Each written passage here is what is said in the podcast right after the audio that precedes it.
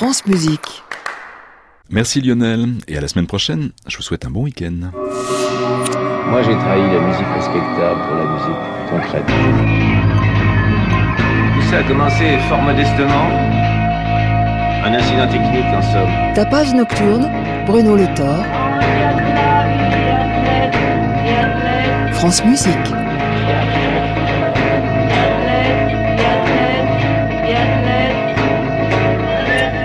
C'est le Quatuor Tana qui sera notre invité ce soir à l'occasion de la parution du coffret regroupant l'intégralité des Quatuors de Philippe Glass.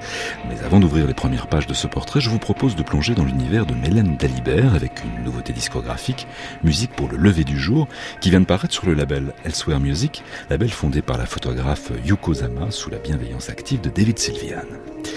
Musique pour le lever du jour est une œuvre sans début ni fin, un espace méditatif pour de longues résonances dans lesquelles la coloration se module progressivement avec une incroyable clarté harmonique.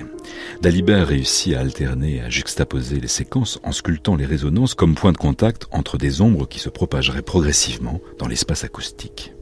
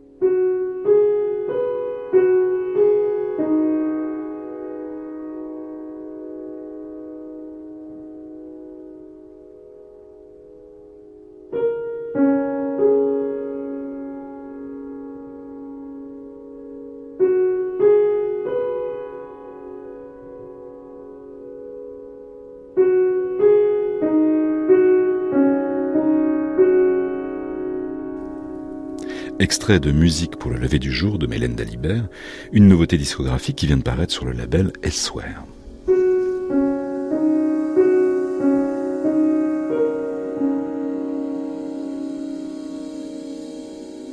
Tapage nocturne, Bruno Le Thor, France Musique.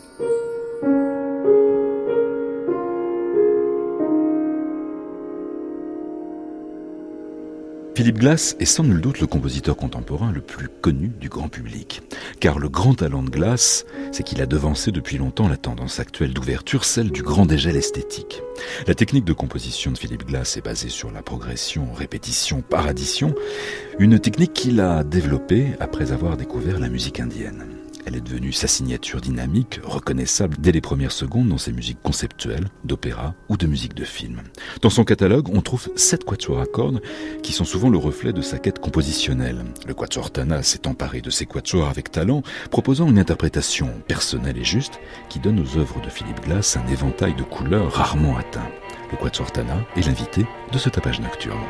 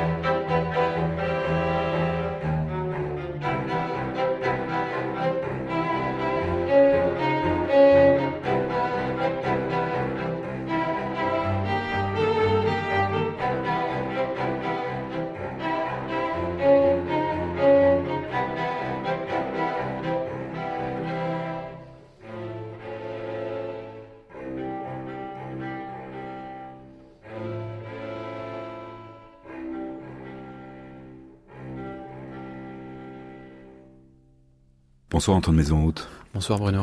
Alors vient de paraître l'intégralité des Quatuors de Philippe Glass, un travail au long cours que vous avez mené. Qu'est-ce que vous avez découvert dans cette littérature musicale? Se plonger dans cette intégrale, ça a été finalement découvrir que le parcours de vie d'un compositeur qui fête ses 80 ans, finalement, c'était beaucoup plus vaste que ce que l'on pouvait imaginer et en tout cas ce que l'on associe a priori à la musique de Philippe Glass, à savoir une musique finalement assez simple, voire simpliste, dirait d'aucuns, et rythmique minimaliste. Et finalement, mettre tout ça euh, en parallèle de son premier quatuor composé à 20 ans à Paris après ses études parisiennes et son dernier quatuor numéro 7 composé pour un ballet en 2014. Finalement, c'est une vie de composition incroyable et nous, on a découvert toute cette richesse.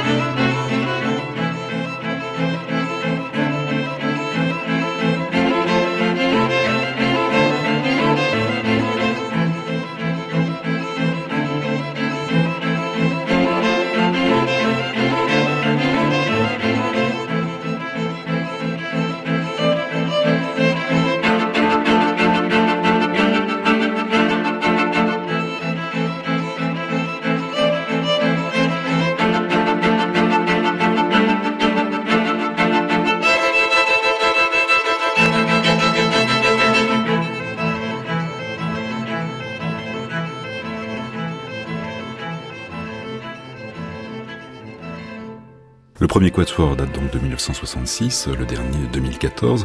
Euh, comment vous voyez l'évolution du langage de Philippe Glass entre ces deux quatuors, ces deux extrêmes, j'allais dire presque, d'un point de vue esthétique? Bah, Disons que le premier, ce qui est très interpellant, c'est que donc il a 20 ans, donc c'est 1966, mais finalement il est créé que 20 ans plus tard. Donc en fait il donne pas ce quatuor à jouer tout de suite comme s'il n'en était pas euh, sûr. Hein, c'est presque un quatuor encore de jeunes étudiants. Et alors, c'est un quatuor qui se réclame finalement d'un Stravinsky, euh, les trois pièces pour quatuor, ou même d'un Webern. C'est très très épuré. Le langage est pas spécialement euh, tonal d'ailleurs. Hein. Les, les, accords sont pas des accords parfaits qu'on retrouvera dans les quatuors 2, 3, 4 et 5. Et donc c'est une pièce euh, très très étrange, je trouve, à, à écouter, comme s'il avait vraiment fait des, des, tests. Voilà, il a il a testé ce que son langage pouvait pouvait dire pour quatuor à. Et le septième quatuor, alors là pour le coup, euh, nous on a été très très surpris, comme beaucoup de gens à qui on l'a fait écouter et découvrir. Finalement on est dans un compositeur qui a complètement changé d'esthétique, qui absolument plus dans le rythme et la prosodie qu'on lui connaissait. Il a vraiment composé des quatuors qui se rapprochent de ceux de son maître Schubert. Il a vraiment essayé de créer une ligne, des parties centrales qui accompagnent et une basse. C'est vraiment assez phénoménal, je trouve, comme travail et c'est vraiment très très beau. Ce premier quatuor, il l'a un peu renié Comment vous avez réussi à le convaincre de jouer ce quatuor qu'il avait, je crois, dans un premier temps retiré de son catalogue Oui, il l'avait retiré de son catalogue parce que quand on faisait les recherches, on trouvait bien l'existence de ce premier quatuor, mais impossible de l'acheter via l'éditeur. C'est avec l'aide du producteur, hein, Serge Thomasian du label Megadisc, en faisant des mails un peu conséquents, en expliquant le projet, en expliquant aussi notre démarche dans le travail, hein, de faire une intégrale pour montrer le parcours de vie d'un compositeur. Finalement, on a obtenu euh, via l'éditeur le droit d'avoir une réimpression de, de, ce quatuor, qui est le seul qui est écrit encore de sa main, qui est finalement pas édité à l'ordinateur, et d'avoir la chance de pouvoir le, le jouer et l'enregistrer.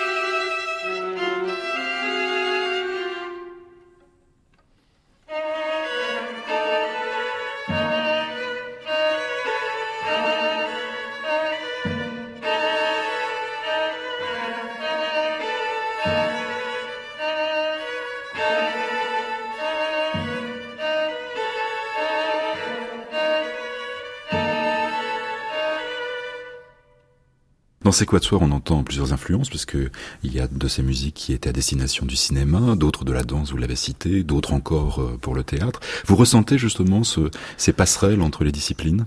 Alors pour les deux derniers qui ont été écrits pour des ballets, donc le 6 et le 7, euh, très clairement, parce que qu'on imagine qu'il y a une dramaturgie euh, autour de, de, ce ballet. Il y a vraiment une mise en scène.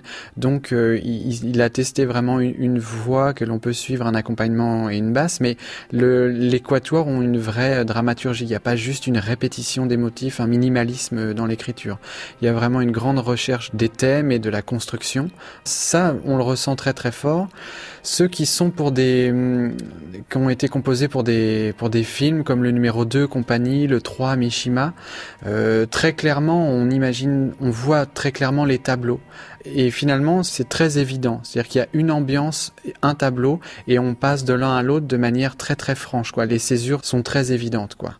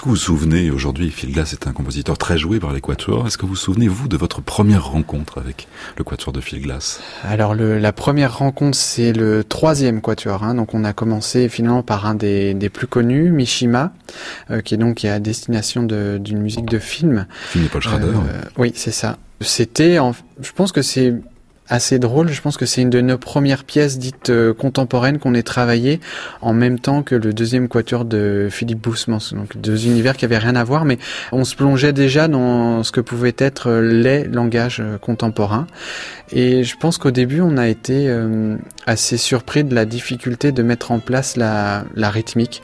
Euh, on a tous fait énormément de solfège, euh, là-dessus pas de problème. On, est capable de jouer des pièces très compliquées rythmiquement, mais finalement là, ça demande une, précision et une espèce d'état d'esprit de jeu qui est pas du tout évident à rendre en fait techniquement. Justement, parlons un peu des esthétiques plurielles que vous défendez, parce que quand on regarde les compositeurs que vous avez créés ou que vous jouez, on y voit euh, Yann Robin d'un côté, Raphaël Chendo de l'autre, Daniel Dadamo, Philippe Bousmans, Daniel Schell, et puis euh, Philippe Glass. Comment vous faites pour gérer un peu toutes ces esthétiques? Comment vous vous retrouvez en fait? Comment le Quatuortana définit sa ligne éditoriale? D'être des interprètes. Et du coup, en se remémorant que nos modèles, comme le, le Quatuor La Salle, avec lequel on a travaillé via euh, Walter Levin, c'était aussi des gens qui mettaient au centre l'interprétation et qui n'étaient pas jugés partis sur les pièces contemporaines qu'ils défendaient. C'est-à-dire qu'ils participaient à la création de leur temps et l'histoire fait le tri. Mais il n'y a pas de, jugement esthétique. Donc euh, en partant de là, on estime que qu'un interprète, ça doit être capable de jouer un, un Yann Robin et de se plonger dans le voilà dans, dans un langage de recherche de timbres, de, de nouvelles techniques euh, et d'en apprendre d'autres, d'être euh, avide de découvertes et également de, de, trouver que jouer un Arvo Part, un Philippe Glass, ça, ça, ramène une certaine plasticité dans le son, comme quand on travaille les classiques, mais c'est pas différent et en tout cas il n'y a, a aucun jugement de valeur.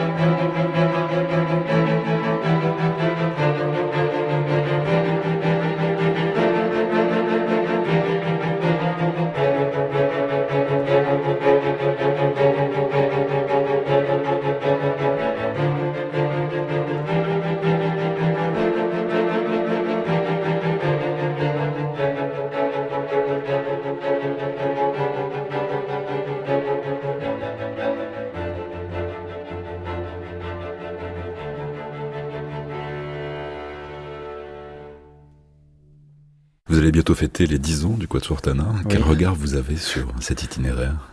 Bon, alors on a beaucoup travaillé pendant ces dix années. On est assez chanceux finalement de, de, continuer euh, cette aventure. On a énormément appris en faisant toutes ces créations, en ayant la chance d'être suivi, d'être soutenu par les, salles de concert, par les, producteurs radio. Euh, on est venu quand même plusieurs fois, on a eu plusieurs fois la chance de, défendre notre groupe euh, à la radio, donc ça nous a permis d'aller dans plein d'endroits, de faire des commandes, de défendre ce qu'on estime être euh, un quatuor à cordes aujourd'hui. Donc le regard, c'est un regard chanceux et heureux d'en être ici. Vous avez des envies de répertoire parfois? Moi, à titre personnel, Quator, j'aimerais bien euh, me plonger dans, du Haydn, euh, parce que j'estime que c'est une grande, euh, pureté, et que c'est le pionnier, en fait, que c'est le premier qui a écrit pour Quater Accord. Mais après, on a tous des envies différentes. Euh, je sais qu'il y a des envies de Brahms aussi, euh, et Wolfgang Grimm aussi, dans les contemporains. On aimerait bien se plonger là-dedans. Finalement, quelqu'un qui en a composé 13 et on n'en a joué aucun. Les esthétiques, les envies, elles sont différentes au sein du Quatuor. Donc du coup, c'est c'est un savant dosage. On essaye chacun à tour de rôle d'essayer de proposer des choses et de, de défendre la musique que chacun aime à tour de rôle.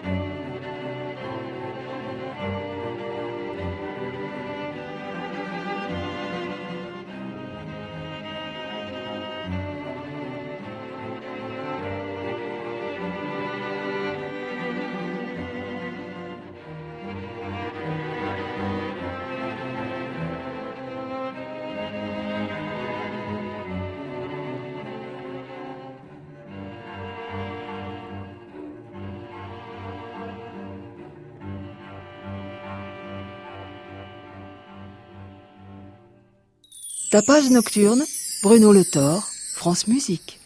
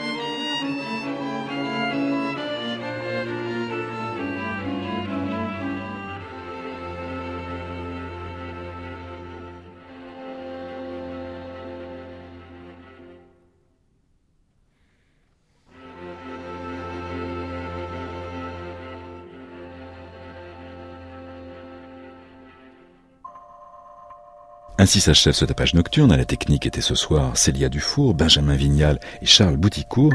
Attaché de production Soisic Noël. Réalisateur Bruno Rioumaillard.